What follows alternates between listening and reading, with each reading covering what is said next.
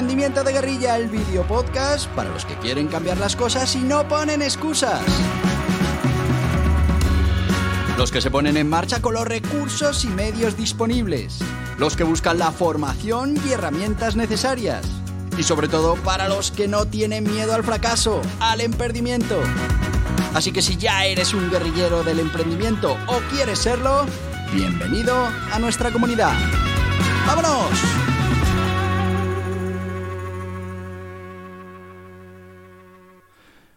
Muy buenas, guerrilleros del emprendimiento.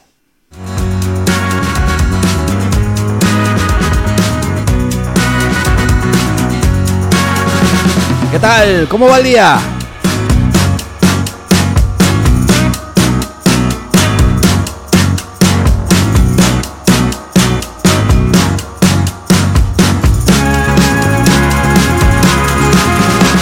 Estamos a martes y con este mes de marzo ya casi, casi terminado.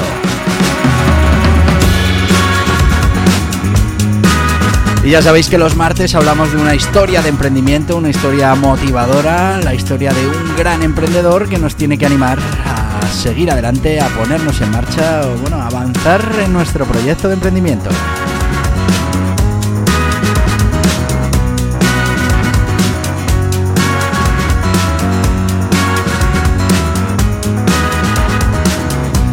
Y hoy seguro, hoy no vamos a jugar a adivinar qué personaje es, desde el principio vais a saber quién es, pero para los que tienen mi edad, que ya tenemos unos añitos, bueno, pues es un icono del millonario, de la persona triunfadora, del que realmente consiguió sus objetivos económicos.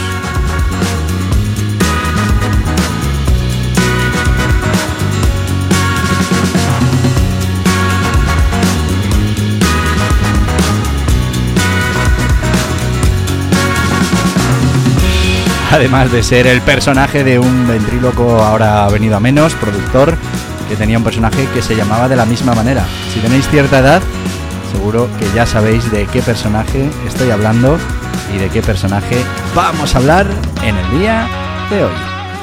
Y sin más, vamos a empezar nuestra, nuestro podcast de hoy de esas historias de emprendimiento, historias motivadoras que nos tienen que ayudar bueno, pues a seguir adelante, a ponernos en marcha o, bueno, pues avanzar en ese proyecto de emprendimiento. Hoy vamos a hablar, como os decía, de un personaje que para toda una generación era ese prototipo de, de millonario eh, estamos hablando de Rockefeller. Y bueno, pues si habéis visitado Nueva York, pues tenéis ahí los, el edificio Rockefeller. bueno, pues una serie de cosas que todavía permanecen y que nos dan muestra de lo grande que fue este hombre en su época y la de objetivos empresariales que consiguió.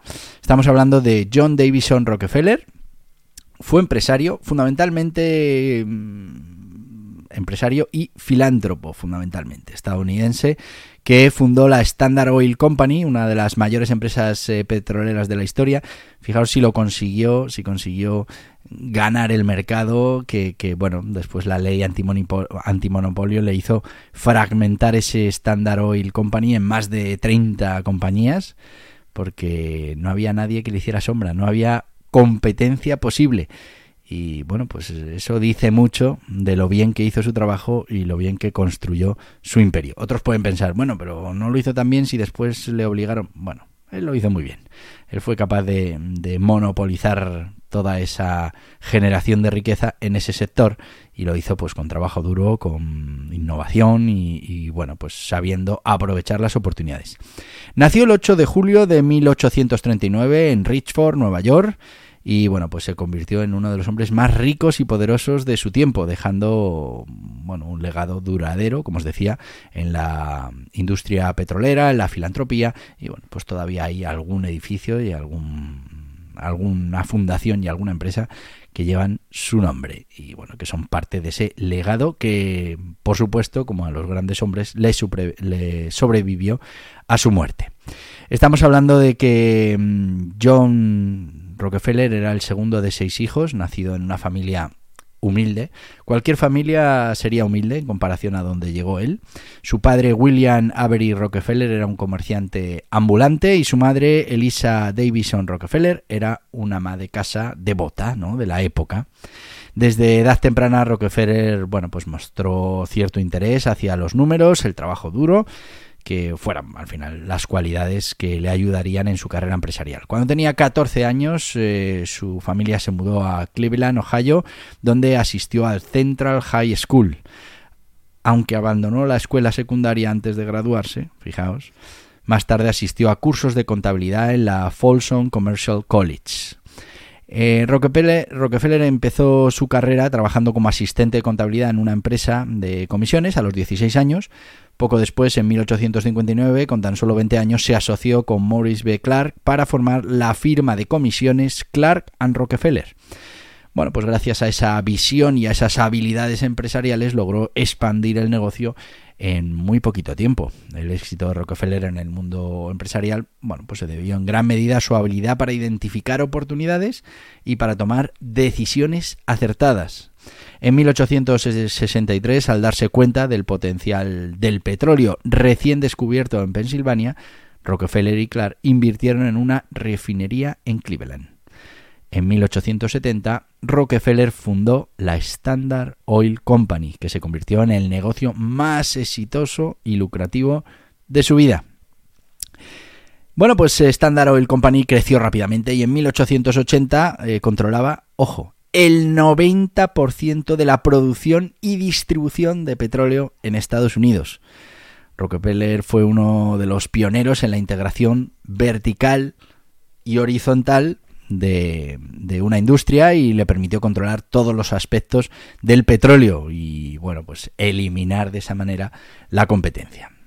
La principal enseñanza de la andadura empresarial de Rockefeller es la importancia de la innovación y, muy importante, de la adaptabilidad de los negocios. Fijaos, era un guerrillero del emprendimiento, es fundamental, fundamental que vayamos innovando, que vayamos eh, atravesando esas líneas rojas que nos van poniendo pero además tenemos que ser capaces de adaptarnos rápidamente a lo que manda el negocio, a lo que manda el sector. Bueno, supo aprovechar oportunidades que se presentaron y bueno, pues su habilidad para anticipar los cambios en la industria lo convirtió en un líder del mercado petrolero. Eh, en el líder más grande que había existido en ese sector de nueva creación. En 1911, y fijaos aquí viene lo interesante, la Corte Suprema de Estados Unidos ordenó la disolución de Standard Oil Company, eh, debido a la violación de las leyes antimonopolio. Vamos, que, que no hubo otra manera de romper ese poder absoluto dentro del sector que obligándoles por ley a cortar esa empresa en muchos trocitos. De hecho, se dividió en 34 compañías, pero fijaros que algunas de estas compañías, por ejemplo ExxonMobil y Chevron, pues siguen siendo líderes en la industria petrolera actual. Así que bueno, pues por mucha ley que queramos crear, cuando las cosas se hacen bien, cuando están basadas en, en buenas decisiones de negocio, en esa integración vertical horizontal, pues uno al final se hace con todo el sector y no tiene a nadie que le tosa. ¿Que eso no es bueno para la economía? Puede ser. Que haya necesidad de estas leyes antimonopolio, no voy a entrar. Pero lo que sí es verdad es que fue capaz de hacerlo tan bien que solo con la ley antimonopolio fueron capaces de intentar derribarle, que después esos trocitos de la empresa principal siguieron liderando el mercado. Bueno, a lo largo de su vida Rockefeller donó más de 500 millones de dólares a diversas causas filantrópicas, incluida la creación de la Universidad de Chicago y la Fundación Rockefeller. Falleció el 23 de mayo de 1937 en Ormond Beach, Florida, dejando un legado duradero tanto en la industria petrolera como en la filantropía.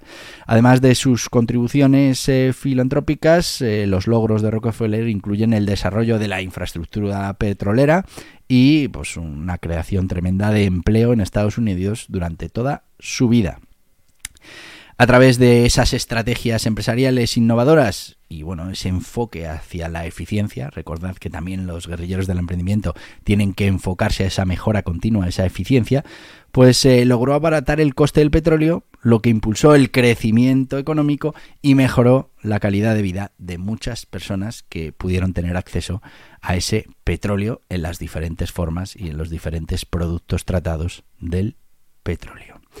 Eh, estamos ya en tiempo de nuestro sponsor, así que luego vamos a contar alguna anécdota, alguna curiosidad de, de John Rockefeller.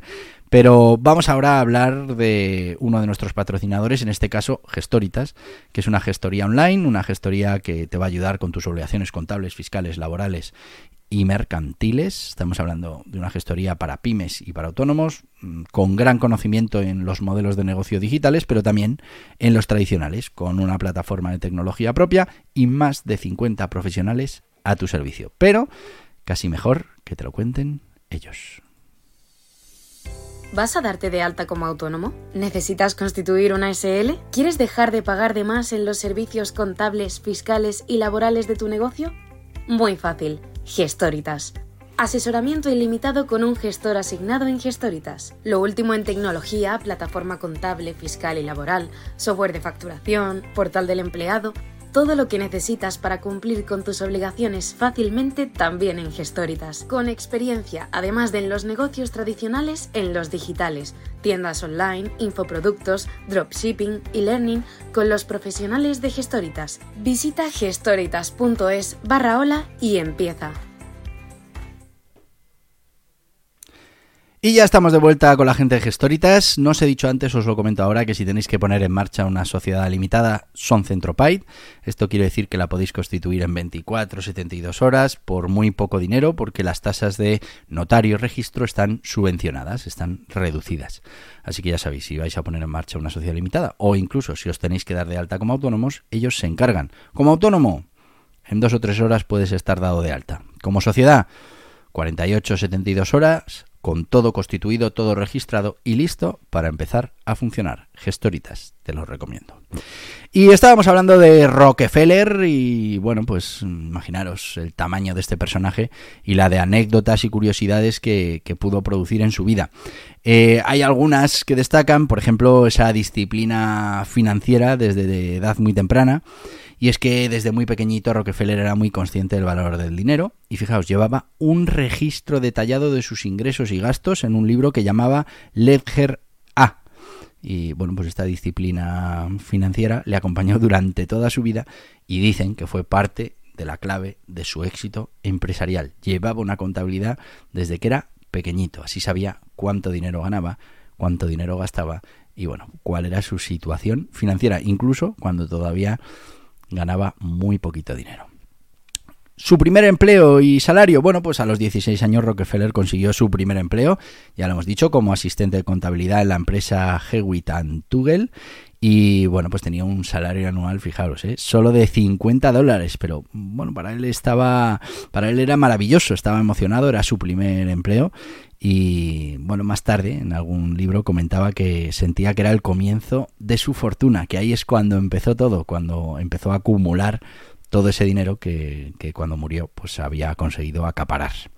También debemos destacar que fue un filántropo desde joven, y es que a pesar de esos inicios humildes, de esos 50 euros al año que empezó ganando, pues él ya realizaba donaciones, y es que se habla de 1855 que tenía 16 años y que ya hizo importantes donaciones para su salario a la iglesia. O sea que, bueno, ya desde edad muy temprana y sin tener toda, ese, toda esa fortuna que llegó a acaparar, pues, pues ya era una persona muy concienciada en, en, eso de las causas benéficas. Trabajo duro y ahorro, y es que durante los primeros años como empresario, mmm, Rockefeller era conocido por su ética de trabajo y su enfoque al ahorro. A menudo trabajaba bueno, pues como cualquier emprendedor, cualquier eh, autónomo ahora mismo, ¿no? Hasta altas horas de la noche se levantaba temprano para supervisar las operaciones. También vivía de manera muy austera, evitando pues gastos innecesarios y todo lo que podía lo reinvertía constantemente en sus negocios. También hemos de decir que tenía una gran devoción religiosa, era bautista, devoto y bueno, pues eh, la verdad es que esta religión le afectó o, le influyó durante toda su vida y muchos achacan a ciertas decisiones que tomó en su vida, bueno, pues esta devoción religiosa.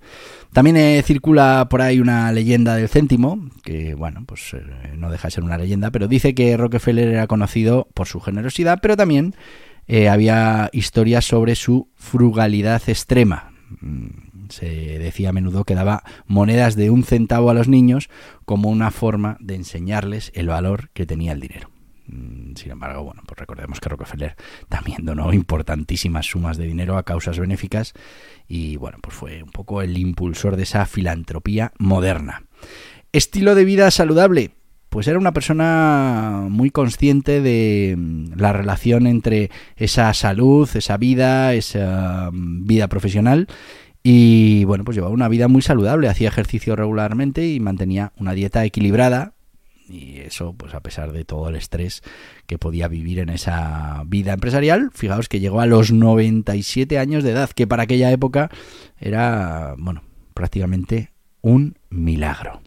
Bueno, en conclusión, hablamos de Rockefeller, hablamos mm, de un ejemplo icónico del emprendimiento, de la innovación, de la perseverancia. Eh, consiguió liderar a través de Standard Oil Company la industria petrolera, y bueno, pues sentó las bases para el moderno mercado energético. Su habilidad para identificar esas oportunidades y adaptarse a los cambios del mercado, pues le convirtió en uno de los hombres más ricos y exitosos del mundo. Además de esos logros empresariales, Rockefeller es recordado por esa generosidad y ese compromiso con la filantropía y bueno, pues sus contribuciones a la educación, la investigación científica y la salud pública han dejado impacto duradero en la sociedad y siguen siendo, bueno, pues un modelo a seguir para futuros emprendedores y filántropos. Este señor de aquí es Rockefeller y bueno, pues espero que te haya servido de inspiración, por lo menos para que, como hizo él, intentes ser el mejor en tu sector y como hizo él, liderarlo y, bueno, pues eso generó muchísimos puestos de trabajo, muchísima riqueza para él, para la sociedad y bueno, mm, fijaos si lo hizo bien, que al final tuvo que ser una ley, la ley antimonopolio, la que obligara a desmenuzar esa gran empresa que él había construido y aún así pues los trocitos de esa gran empresa, esos 34 trocitos que le obligaron a hacer de la empresa, pues aún así alguno de esos trocitos siguió liderando el mercado, porque al final esto es cuestión de filosofía, es cuestión de cultura empresarial, es cuestión de dedicación, de esfuerzo, de, de bueno, pues todo lo que durante este tiempo venimos hablando que es un guerrillero del emprendimiento. Una persona que, que, bueno que es consciente de sus objetivos y que utiliza las armas que tiene de la mejor manera posible para conseguir batir a la competencia, batir a sus oponentes y conseguir, como decíamos, sus objetivos. Así que yo diría que Rockefeller era un gran guerrillero del emprendimiento y ya conocéis su historia de éxito. Yo ya sabéis que os lo digo siempre, que yo estaría aquí hasta mañana hablando con vosotros y compartiendo estas historias de éxito, pero hay muchísimas cosas que hacer. Y os voy a decir lo que os digo siempre, hasta mañana, guerrilleros del emprendimiento. Y hasta aquí el podcast Emprendimiento de Guerrilla con este que les habla Borja Pascual. Mañana un nuevo capítulo, pero antes pedirte que te suscribas a este podcast en cualquiera de las plataformas YouTube, Evox, Anchor, Spotify, Apple Podcasts, Google Podcasts, Amazon Music. Y recuerda, si te ha gustado el contenido de hoy, dale un me gusta, compártelo y hasta mañana, guerrilleros.